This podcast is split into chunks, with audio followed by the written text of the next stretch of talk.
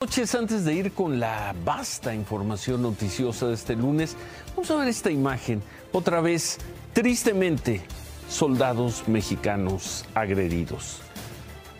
Ahí está la imagen. Sale volando un soldado mexicano. ¿Qué fue eso?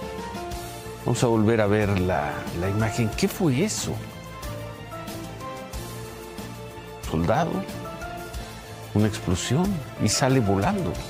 De acuerdo con fuentes de seguridad federales, es un ataque el 20 de enero, hace un par de semanas, cuando un convoy de militares patrullaba las brechas del poblado Las Parotas, esto en el municipio de Santa María del Oro, en Jalisco.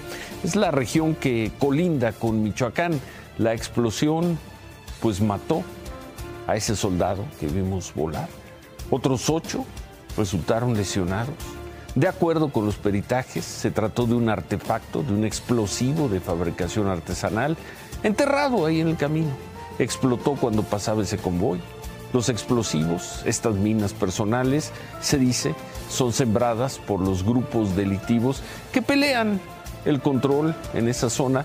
¿Y por qué la siembran? Pues para que no pasen los adversarios y para complicar también el paso de las autoridades a sus zonas de operación otro soldado mexicano muerto por, por los criminales.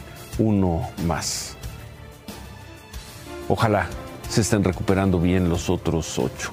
Y bueno, y es que pues tienen que seguir, tienen que seguir llegando de emergencia a todas partes del país. Hoy se informó que un pues un contingente de 600, 600 soldados del ejército llegó a Tijuana. ¿Para qué? Pues para lo que venimos viendo desde el 2006, para reforzar la seguridad.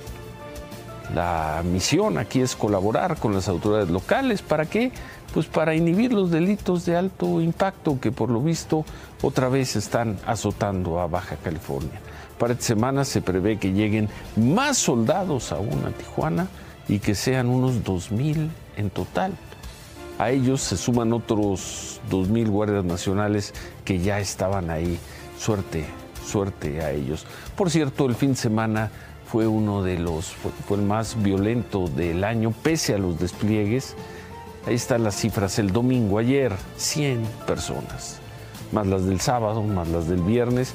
En total 239 personas, son cifras preliminares. La cifra más alta para un fin de semana de los 5 o 6 que llevamos.